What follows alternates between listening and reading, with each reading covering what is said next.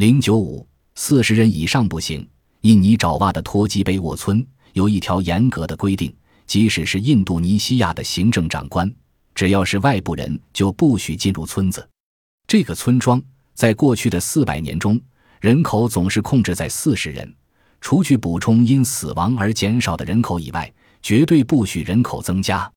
村长对这个村中的人口控制负有绝对的责任，为了阻止村中人口的变动，使用了一切手段。